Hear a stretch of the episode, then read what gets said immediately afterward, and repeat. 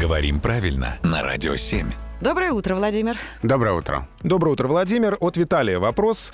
Э, Здравствуйте. Правильно ли говорить «к нам зашло письмо» информационное в данном случае? Ой. Э, Ведь почта, письма, открытки, они же приходят, а не заходят, э, уточняет Виталий. Все так. а, Письмо, безусловно, пришло.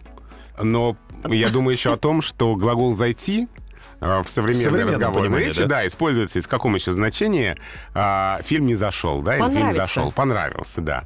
Конечно, странная характеристика для информационного письма. Понравится или не понравится, да? Вот не зашло мне это письмо, да?